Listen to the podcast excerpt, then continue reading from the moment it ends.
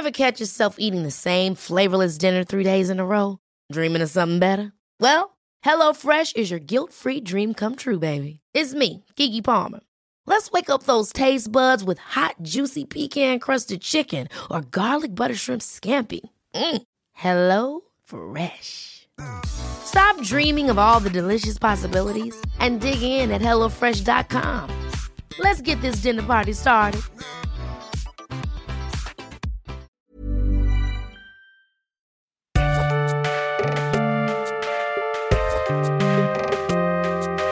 Salut, c'est Thomas Rozek. Comme il m'arrive parfois ici de raconter un tout petit peu ma vie, vous savez peut-être, si vous nous suivez régulièrement, que j'ai deux enfants. Et parfois, comme tous les parents sans doute, une fois les mômes couchés, le linge plié, le lave-vaisselle mis à tourner, épuisé, affalé avec ma chère attente sur le canapé familial, il nous arrive en rigolant à moitié de nous dire que bordel, quelle idée on a eu de se reproduire et de nous infliger tous les tracas que ça implique. Car contrairement à ce qu'une certaine presse nous vend depuis des décennies, devenir parent, ça n'est ni simple, ni évident, ni même naturel.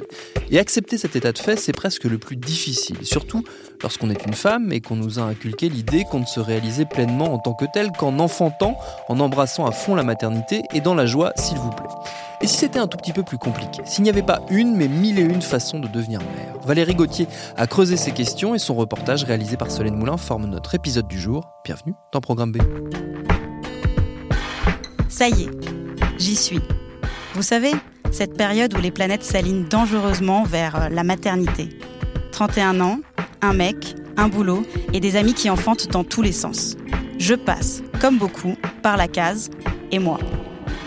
Bien sûr, c'est maintenant qu'une petite voix intérieure a décidé de se réveiller et de m'assaillir de questions. Es-tu sûr d'en vouloir? Et ta grasse mat?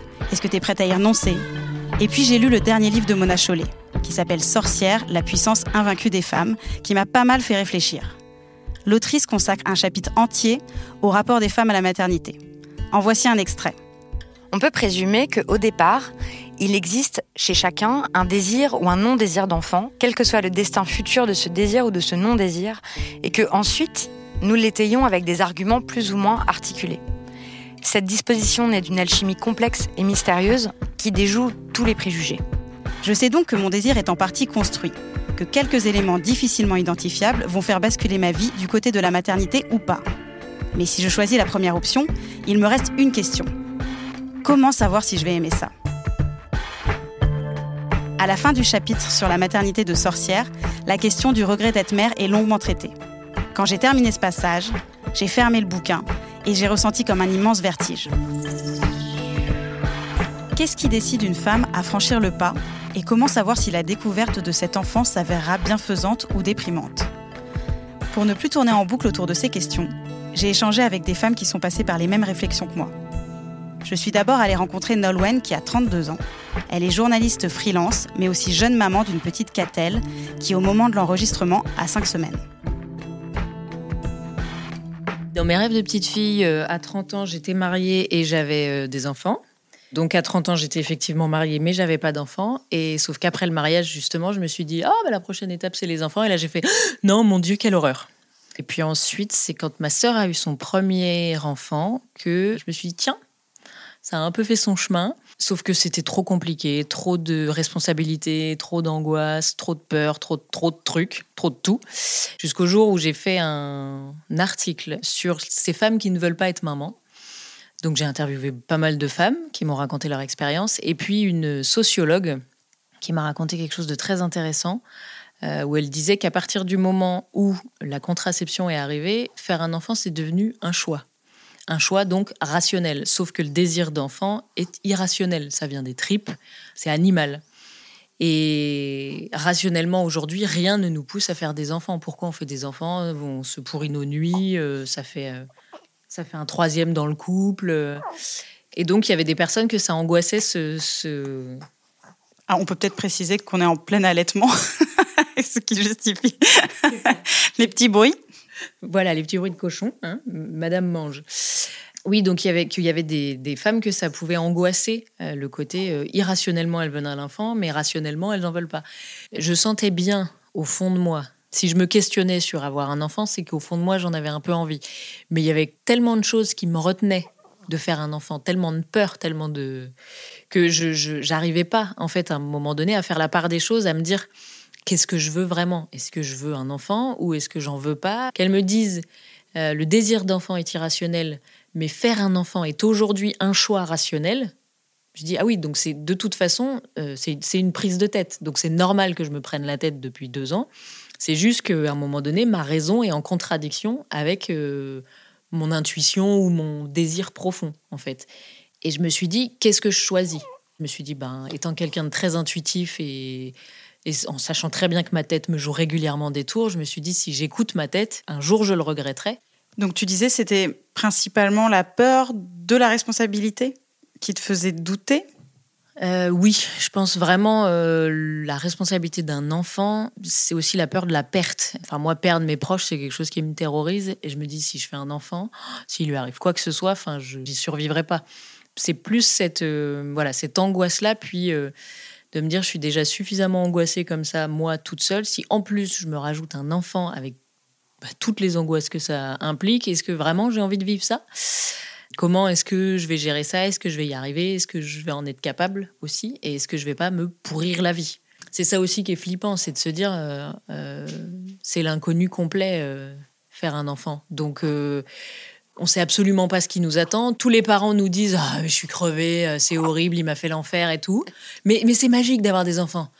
Euh, mais je comprends pas. Euh, et en fait, ce qui moi était le plus difficile, c'est de me dire oui faire des enfants c'est fatigant, c'est difficile, c'est angoissant, mais en même temps c'est tellement gratifiant. à l'amour inconditionnel que tu éprouves pour ton enfant et que ton enfant éprouve pour toi. Et là, tu te dis, oui, mais cet amour inconditionnel-là, je le connais pas, je ne sais pas ce que c'est. Et moi, j'avais, j'aurais bien aimé tester avant, en fait, me dire, est-ce que du coup, ça, je, voilà, je fais un petit test, vous me filez un bébé en me disant que c'est le mien pendant trois semaines, puis on voit si ça match ou pas. Euh, sauf que bah, c'est pas possible, forcément.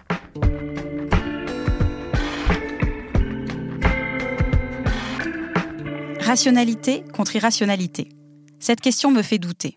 Est-ce que notre envie est encore animale, comme le dit la sociologue qu'a rencontrée Nolwenn, ou bien est-ce une construction sociale, comme l'explique Mona Chollet? Sans doute un subtil mélange des deux. Pour Christine Castelin-Meunier, sociologue au CNRS et à l'EHESS, spécialisée en sociologie de la famille, de la maternité et de la paternité, la notion de choix a effectivement modifié le rapport des femmes à la maternité. Pourquoi aujourd'hui les femmes se demandent plus si elles sont sûres d'avoir envie d'un enfant ou pas? Ah bah parce que euh, donc aujourd'hui c'est possible que ce soit un choix et c'est possible aussi de s'affirmer autrement que comme épouse et mère quand on est une femme aujourd'hui, alors qu'autrefois, quand on était une femme, il fallait être une épouse et une mère parce qu'on n'avait pas de droit et on n'existait pas euh, si on n'était pas devenu mère. Avant le, je dirais, avant le mouvement collectif des femmes des années 1970.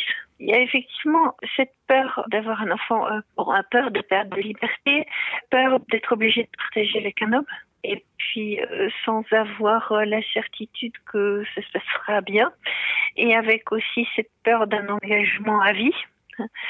Cette possibilité d'avoir cette méfiance, de, comment dire, de prendre de la distance par rapport à, cette situation, eh ben, elle, est récente. Elle est récente parce que je vous dis avant, ben, une femme n'avait pas de droit, donc elle était obligée d'être dans le sillage d'un homme, si je puis dire, hein, et puis de, s'affirmer en ayant des enfants parce que sinon elle était marginalisée, elle était exclue de la société. Hein.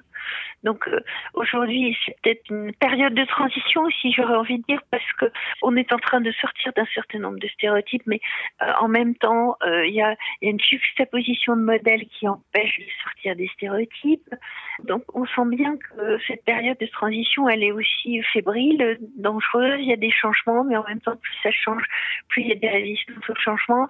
Donc du coup, euh, s'engager dans la vie d'une femme avec un enfant, c'est avoir des, responsabilités économiques fortes, c'est euh, être contrainte d'avoir une vie un peu fixe, un peu figée par toutes les responsabilités éducatives. Je serai donc un pur produit de mon époque, déstabilisé par des messages contradictoires, des nouvelles normes, par des schémas de vie encore marginaux. Je me reconnais assez dans le discours de Nolwenn. Et elle, elle a franchi le pas. Et elle me raconte ses impressions de jeune maman. Et alors, à partir du moment où tu as fait ce choix, qu'est-ce que tu as fait de toutes tes peurs? Elles ont disparu? Alors, elles ont disparu sous un anxiolytique. Euh, non, en fait, euh, donc effectivement, quand j'ai appris que j'étais enceinte, j'ai flippé, donc j'ai pris un anxiolytique. Et les trois premiers mois ont été horribles, pas parce que j'étais malade, mais parce que psychiquement, j'étais complètement à l'ouest. Euh, ça a été, ça a été vraiment compliqué à, à appréhender. Je me suis dit bon, ok, j'avais fait le choix d'avoir un enfant, et là, je suis enceinte. C'est donc complètement concret. Ok, mon Dieu, quelle horreur. Euh, donc je l'ai annoncé à toute ma famille en pleurant, où ils m'ont dit c'est une bonne nouvelle. J'en sais rien, je ne sais pas si c'est une bonne nouvelle du tout, parce que je flippais complètement. Je me suis, j'ai quand même dit à mon mari, écoute, je me laisse la porte ouverte de l'avortement parce que je, je, suis dans un état de, je, je comprenais pas en fait ce qui m'arrivait. Alors après, on m'a dit qu'il y avait aussi les hormones et tout ça hein, qui jouaient. Et puis ben, j'ai accouché. Et puis ben là, finalement, des angoisses, si on a plus tellement. Euh, sauf, sauf de me dire je fais mal. Euh, est-ce que, euh, est-ce que je fais bien avec ma fille? Est-ce que, mais finalement, toutes les angoisses que j'ai eues avant, je ne sais pas si c'est les hormones de l'allaitement qui jouent encore, mais je suis pas du tout angoissée. ça se passe bien. Je suis juste un peu fatiguée comme toutes les mamans. Bon et bien voilà, fin de l'histoire. Il suffit d'essayer et les angoisses s'envolent lorsqu'on va à la rencontre de sa progéniture. Et à lundi pour un nouvel épisode. Binge non, pas tout à fait. Et d'ailleurs, même si elle ne le mentionne pas ici, Nolwenn m'a confié qu'elle ne se considérait pas sauvée de toute angoisse maternelle. Pour elle, l'arrivée de son bébé s'est bien passée. Ce n'est pas le cas de toutes les femmes. Je suis partie à la rencontre d'Amélie. Elle a 35 ans et deux enfants. Elle accouche de son premier à 27 ans et arrive trop tard à la maternité pour obtenir une péridurale. L'accouchement est douloureux, elle en sort épuisée et le lien avec son bébé ne se fait pas immédiatement. Thibaut était tout petit. Il n'était pas né euh, longtemps avant terme. Hein. On dit que c'est un bébé à terme, hein, un bébé qui naît dix jours avant. Mais euh, il avait du mal à se réchauffer. Donc en fait, il est parti en couveuse très vite. Mais bizarrement, ça m'a pas du tout inquiété. Euh, moi, je voulais juste faire une douche, je voulais me remettre bien, me reposer, voilà, débriefer avec ma maman sur l'accouchement, parce que ma maman était là. Et voilà, bizarrement, après le bébé, j'y ai plus trop pensé pendant, euh, je pense, une heure. et c'est ma mère qui, elle, s'inquiétait un petit peu, en fait, de voir que bah, on ramenait pas le bébé, tout ça. Et euh, bon, après, elle voulait pas m'inquiéter, donc elle m'en parlait pas. Mais euh, c'est vrai que moi, j'étais passée à autre chose. Mais vraiment. et comment tu l'expliques ça? Bah, avec le recul, je me dis que voilà, l'accouchement avait été quand même éprouvant. Je m'en étais sortie indemne. Thibaut euh, avait euh, crié quoi à l'accouchement. A priori, il n'avait pas le cordon autour du autour du cou, tout ça. Donc en fait, j'avais pas vraiment de raison de m'inquiéter. J'estimais qu'il était entre bonnes mains, je pense, et du coup, je m'en suis pas souciée. Mais t'avais pas envie euh, de le rencontrer vraiment, de le voir, de le regarder sous toutes les coutures, de, je sais pas, de le pouponner, de le serrer. C'est assez étrange, mais effectivement, euh, à ce moment-là, non. Euh, je sors de l'accouchement et, euh, et c'est primaire, hein, en fait. Je crois que voilà, l'instinct maternel, on en parle beaucoup, mais je suis pas sûre de l'avoir eu là, comme ça. Puis d'ailleurs, je suis pas sûre que ça existe vraiment. par contre, l'instinct de survie, il existe, quoi, clairement. Et, et là, c'est vraiment mon instinct animal. ouais, je suis en vie, quoi. Je suis en vie. Il est sorti. J'ai récupéré mon corps. Euh, ça y est quoi, j'ai plus ce petit alien dans le ventre. Euh, je suis intacte quoi. Je suis intacte, mon cœur il bat, euh, je respire, je suis vivante a priori lui aussi, donc j'ai pas de raison de m'inquiéter. et là je, je, reprends mes émotions. Il y a que moi quoi pour le moment. En même temps, c'est quelqu'un que je connais pas. Et bah, peut-être qu'à ce moment-là, je suis pas encore prête à le connaître. Effectivement. Oui, tu te sens pas du tout euh, en fusion. Enfin, on a l'impression que tu parles vraiment déjà, à peine il est né, tu parles déjà de ton bébé comme euh, un être à part entière, en fait.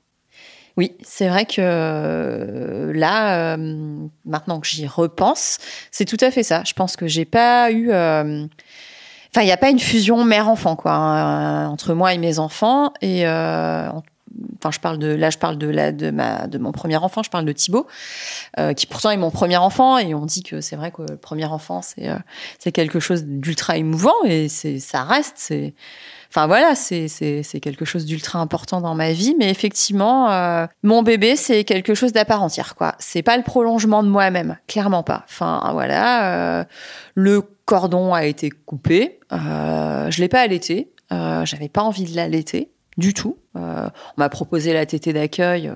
Enfin, j'ai pas compris pourquoi d'ailleurs. j'ai donné un petit biberon à Thibaut. Euh, voilà, je l'ai trouvé magnifique, tout ça. Enfin, je me suis émerveillée, mais euh, je peux pas dire qu'il euh, y avait une fusion tout de suite avec mon enfant. Et oui, je pense que je l'ai considéré dès le départ comme un petit être à part entière. Mm.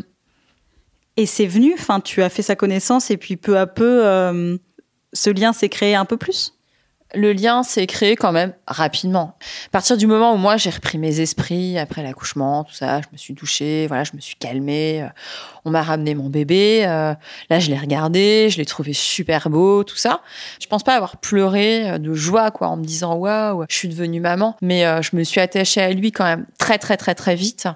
Et puis du fait que le papa n'était pas là non plus, il y a quand même eu un lien très très très fort qui s'est développé avec Thibaut. Et je suis vraiment euh, devenue euh, maman quand même au bout de quelques jours, très vite, très rapidement.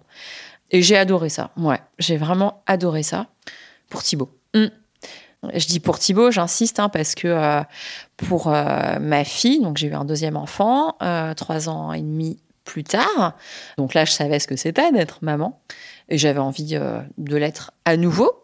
C'est avéré que c'était une petite fille. La grossesse s'est super bien passée. Pas de souci. Le terme arrivait euh, deux jours après euh, la première entrée euh, en maternelle de Thibaut. Donc ça me ça me rendait malade. Mais voilà, donc j'ai accouché. L'accouchement se passe super bien là cette fois. J'ai beaucoup plus la possibilité de bah, de recevoir l'enfant, ouais, de mesurer ce que c'est quoi. Et là je pleure quand même. Là, je pleure quand Charlotte arrive parce que là, je trouve quand même le moment super beau et donc j'ai le temps d'apprécier. Le papa est là aussi, donc c'est quand même différent. On vit ça à deux, c'est cool. C'est pas du tout le même bébé que le premier, donc je suis très surprise. Euh, c'est ça ma première réaction, je crois, pour Charlotte, parce que je m'attendais à avoir le même bébé. Et alors, rien à voir. Charlotte, elle fait 3,7 euh, kg, donc 1 kg de plus que son frère. Elle fait 52 euh, cm ou 53. Donc c'est un gros bébé. Euh, elle ressemble à un sumo même, je dirais. Hein. Elle a les cheveux dressés sur la tête. Elle est pas très jolie. Donc là, par contre, c'est ça que je me dis. Je me dis, waouh, euh, Charlotte, elle est pas très très jolie. Son frère était très beau, mais Charlotte, elle a les yeux un peu explosés, elle a les cheveux dressés sur la tête. Euh, mais bon, euh, je dis ça aujourd'hui euh, de façon totalement détendue, hein, parce que c'est ce que je pense à ce moment-là. Et, je sais bien que les nouveau-nés évoluent et qu'ils deviennent mignons par la suite. Mais sur le coup, je me dis pas ma fille c'est la plus, plus jolie, quoi. C'est pas possible, c'est pas la plus jolie, loin de là. Et avec Charlotte, après, l'attachement est beaucoup plus long. Bah parce qu'il y a déjà Thibaut et que évidemment, euh, je suis à la maternité avec Charlotte, mais je pense à Thibaut qui est à l'école et j'ai beaucoup de mal à, à, faire le lien avec Charlotte, vraiment. Euh, et je me dis que je vais pas réussir à l'aimer cette petite fille et j'en suis malade, donc je pleure beaucoup. Euh, je la regarde et euh, ça me fait rien. Vraiment, ça me fait rien. Alors que Thibaut, évidemment, rapidement, je commençais à lui chanter des petites chansons à la maternité pour le calmer, tout ça, mais euh, Charlotte, j'y arrive pas. Je pense à son frère. Euh, et puis je la trouve pas jolie. C'est bête, hein, mais euh, mais c'est beaucoup plus dur, quoi. C'est pas du tout comme ça que je la voyais. Donc j'ai un petit peu de mal. J'ai un petit peu de mal. Et puis euh, et puis ça se fait progressivement, mais là encore j'ai pas beaucoup de chance dans tout ça, dans la maternité, moi d'une manière générale, puisque bah, mon compagnon était là à l'accouchement, mais il repart quelques jours après en déplacement à nouveau. Donc du coup bah la semaine je suis toute seule avec mes deux enfants. Donc j'ai pas vraiment le temps non plus de euh, nouer un vrai lien avec Charlotte, enfin au départ quoi, parce que je suis fatiguée, il y a Thibaut, je suis toute seule. Bah elle est pas exactement comme je l'imaginais, euh, donc ça prend un petit peu de temps. Et tu le vis comment sur le moment ça? Parce que tu t'en rends compte ou euh, là tu tu analyses ça comme ça parce que tu as du recul et que tu y as réfléchi? Sur le moment je m'en rends compte et c'est horrible. Enfin c'est vraiment horrible parce que la maternité c'est censé et c'est présenté euh, comme euh, bah, un merveilleux moment dans la vie d'une femme, d'une mère, euh, un moment épanouissant, la rencontre avec son enfant, plein de bonheur, tout ça, tout ça. Et évidemment, je me rends compte que là, ce que je vis, bah, c'est pas ça, quoi. C'est pas ça. Et donc, je me culpabilise énormément. Enfin, je me force à faire les choses un petit peu avec Charlotte, à lui chanter des petites chansons comme je faisais à Thibaut ouais, être bien avec elle, quoi. Et il se trouve que Charlotte, c'était un enfant qui était euh, très calme, une petite fille très calme, qui pleurait très très peu. Donc, euh, je la mets aussi facilement dans son lit. Donc je la porte beaucoup moins que j'ai pu porter son frère et je m'en rends compte. En même temps, c'est la facilité, donc c'est un petit cercle vicieux. Mais je me culpabilise évidemment de tout ça. Euh, je suis totalement consciente de ça, mais après j'arrive aussi à l'exprimer assez facilement, parce que de toute façon j'exprime assez facilement les choses et, euh, et j'en parle et je me rends compte qu'en fait je suis loin d'être la seule à avoir euh, vécu ça. Et, et, le fait de le savoir à un moment donné fait que je me dis bon bah ça va passer.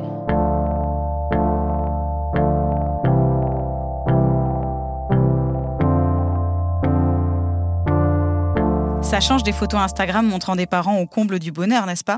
La suite, c'est qu'Amélie va réussir à créer ce lien avec Charlotte. Même si les jours de crise, elle se demande si tout ça vaut la peine. Peu de parents l'admettent.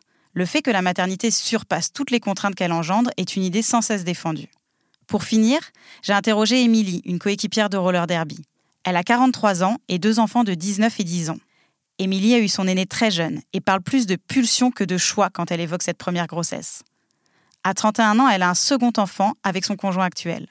Cette fois, elle explique l'avoir fait principalement parce que son mec en avait envie.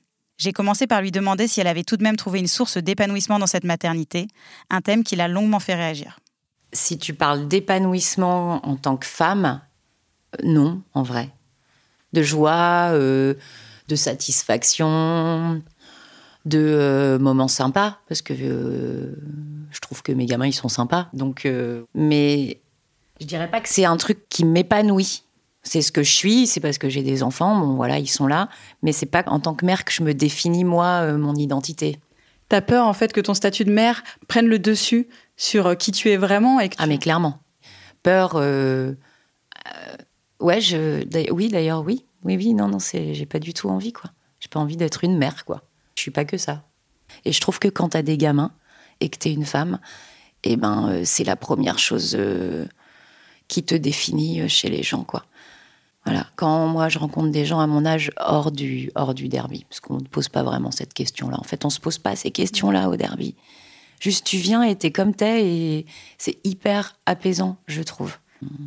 Ouais, non, mais le fait d'être mère, moi, j'ai pas envie, en fait. Ça me gave. Quand je dis ça, là, tu vois, je te le dis comme ça, euh, je le pense. Il y a des fois, je me, je me dis, mais c'est horrible ce que je suis en train de dire, quoi. Parce que c'est pas fréquent quand même de rencontrer des gens qui, euh, tu vois, tu me posais la question, est-ce que tu en as parlé à d'autres filles? Ben non, en fait, jamais, quoi. Jamais euh, je dis ça à personne à part moi-même, quoi. Soit euh, il faut que tu sois euh, une super maman, alors même si tu travailles, parce que franchement, sans déconner, bosser et s'occuper des gamins en même temps au niveau de ce que tu peux voir à la téloche ou ce que tu peux lire dans les magazines un peu féminins, que je lis pas forcément, mais ce que tu peux avoir des articles comme ça ou dans les magazines de parents franchement, c'est hyper culpabilisant parce que tu n'y arrives jamais, quoi. Parce que tu peux pas, c'est pas possible, c'est pas la vraie vie, quoi. Je sais pas qui, euh, qui, fait, qui, qui, arrive à faire ça, mais c'est juste pas la vraie vie, quoi. Je me souviens d'une époque où euh, on était parti habiter dans, une, dans un petit bled où je connaissais pas grand monde, on venait pas de là, quoi. On a fait une petite, euh, une petite incursion dans un petit bled. Et mon fils, il était quoi, en sixième en fait, je me suis dit, euh, je sais pas pourquoi je me suis dit ça, parce qu'en me le disant, je me suis dit que c'était une connerie de faire ça, mais bon, je l'ai fait quand même. Je me suis dit, bah tiens, pour rencontrer des gens, parce que c'était vraiment paumé, je vais me, faire, je vais me mettre à l'association des parents d'élèves. Et en fait, je me suis tapé des soirées, mais chiantes à mourir dans des discussions de mère de famille qui me saoulaient, en fait. Ça m'ennuyait, ça m'ennuyait, ça m'ennuie de parler de euh, les dents des gamins, les maladies des gamins, qu'est-ce que tu fais à manger, de te. C'est pas le genre de relation que j'ai envie d'avoir. Alors, c'est pas un jugement sur les gens qui aiment bien parler de ça. En fait, c'est que juste quand tu as des gamins et euh, que toi tu travailles pas et que ton mec il travaille et que tu vas à l'école, et ben on, on, te on te laisse là-dedans. Et moi, ça me fait ça me fait chier quoi ce genre de discussion. Je me sens pas forcément mauvaise mère, mais je me je me force en fait des fois pour faire des trucs avec mes mômes, je me force quoi. Enfin voilà, pas forcément envie de pouponner, de faire des guizous guizous et tout. Quand j'ai envie de le faire et quand ça se fait et que c'est bien, ouais. Mais j'ai pas envie de le faire tout le temps. Je me sentais un peu à part en fait. Enfin, tu vois, t'as aussi peur d'être euh, étiquetée comme euh, étant un peu euh, la meuf qui est un peu déconnante ou qui est pas forcément euh, la bonne mère de famille. Je sais pas ce que c'est une bonne mère de famille, hein, mais tu sais, une image un peu qui est calée sur, euh, Ok, t'arrives, c'est toi qui vas le récupérer. Moi, je voyais hein, l'école, euh, 4h30, euh, t'as quatre pères euh, et t'as. tout le reste, c'est des. soit c'est les mères, soit c'est les nourrices, soit c'est les grands-mères. Mais. Et de me retrouver là-dedans et avoir avec des discussions qui tournent que autour des gamins, il y a zéro ouverture sur autre chose. Je trouve que c'est hyper enfermant, quoi. Moi, ça me faisait chier, quoi. Ça me. Puis c'est pesant, j'avais envie de m'enfuir, en fait. Si tu trouves pas un équilibre, enfin, si moi, j'avais pas essayé. Enfin, trouver des équilibres avec euh, entre ma vie euh, enfermante de la maison, mais pas parce que c'est la maison, mais parce que euh, t'as ton mec et tes gamins et que en fait, euh, je sais pas pourquoi, c'est comme ça. Enfin, je me doute parce que je lis des trucs quand même sur la place de la femme et la place de l'homme et le rôle, etc. Mais je comprends pas pourquoi c'est comme ça. Mais euh, dès qu'il y a un truc qu'on te demande à toi, faut que tu sois, euh, faut tout le temps que tu sois euh, au top. Faut que tu aies les réponses tout le temps, faut que tu saches tout le temps ce qu'il faut faire, faut que tu penses à tout, faut que tu t'occupes de tout, tout, tout. Ah non, c'est trop de poids pour moi. Enfin, ça me saoule moi. En fait, en plus, j'en parle jamais à personne parce que parce que c'est quelque chose que tu dis pas même avec des gens euh, qui ont des gamins. Je sais pas, c'est quelque chose, c'est peut-être un peu honteux ou ou pas admis ou j'en sais rien. Enfin, j'ai pas forcément honte de ça, mais si des fois je me dis putain, mais est-ce que je suis, est-ce que j'aime vraiment mes enfants? Est-ce que je suis une mauvaise mère? Ça m'arrive de me poser ces questions-là, quoi. Je sais pas.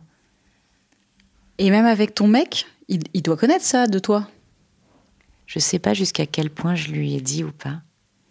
Je sais pas jusqu'à quel point j'ai montré euh, ça ou pas en fait. Je sais même pas s'il comprendrait en fait. Qu'est-ce que tu aurais fait si tu n'avais pas eu tes enfants, à ton avis, quand tu quand es justement dans ce genre de questionnement à, à te dire, bon, bah, ça aurait été différent sans, euh, tu rêves de quoi, tu projettes quoi? Oh bah non, mais il faut pas faire ça parce que sinon je, sinon c'est la déprime, t'imagines? Le truc. Genre ouais, si j'avais pas eu d'enfant, j'aurais fait ça, ça, ça. Non, je fais pas ça. Non, non, je fais pas ça. Bah non. bah non. Sinon, euh, ça y est, je tombe. euh, je me dis bah. Je pense que si j'avais pas eu de gamin, j'aurais beaucoup plus voyagé. À part ça, j'imagine pas autre chose parce que en fait. euh, je pense que ça sert à rien de regretter les choses parce que j'ai fait un choix un jour, j'ai eu un gamin, puis un deuxième, même si le choix n'était pas très réfléchi. Mais une fois que tu as choisi et que tu es là, si tu passes ton temps à regretter, c'est. Bah, tu vis plus, quoi.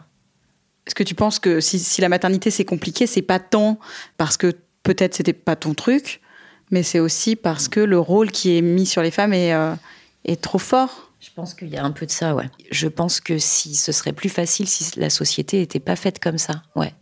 Et puis que ce soit en termes de représentation, mais aussi du coup derrière ce qui en découle, c'est de l'organisation, quoi. On n'est pas organisé, quoi, pour que euh, la garde elle soit euh, facile, que euh, les pères ils prennent complètement la même part que les nénettes bah, dans le maternage, quoi, enfin, dans s'occuper des gamins et tout, quoi. Alors, il y en a quelques-uns qui font, tu vois. Puis en plus, quand tu vois un mec avec son bébé dans le porte-bébé, tout le monde s'extasie parce que le mec, il porte son bébé dans le porte-bébé. Ça m'énerve, moi. Je trouve ça juste normal. Si on n'était pas dans une société comme ça, ouais, je pense que ce serait peut-être différent à vivre une maternité.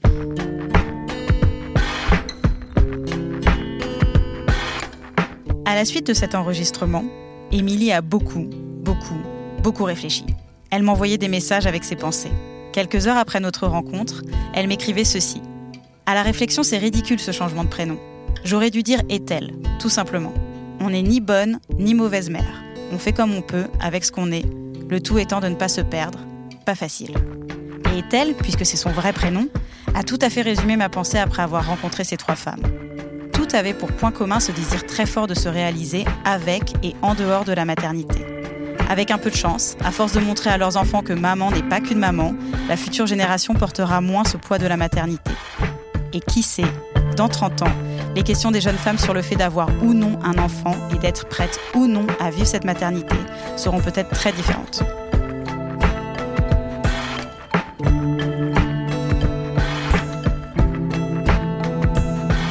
Merci à Valérie Gauthier pour ce reportage réalisé par Solène Moulin. Programme B, c'est un podcast de Binge Audio préparé par Lauren Bess. Abonnez-vous sur votre appli de podcast préféré pour ne manquer aucun de nos épisodes. Pour nous parler, il y a Facebook et Twitter. Et à lundi, pour de vrais ce coup-ci, pour un nouvel épisode. Binge.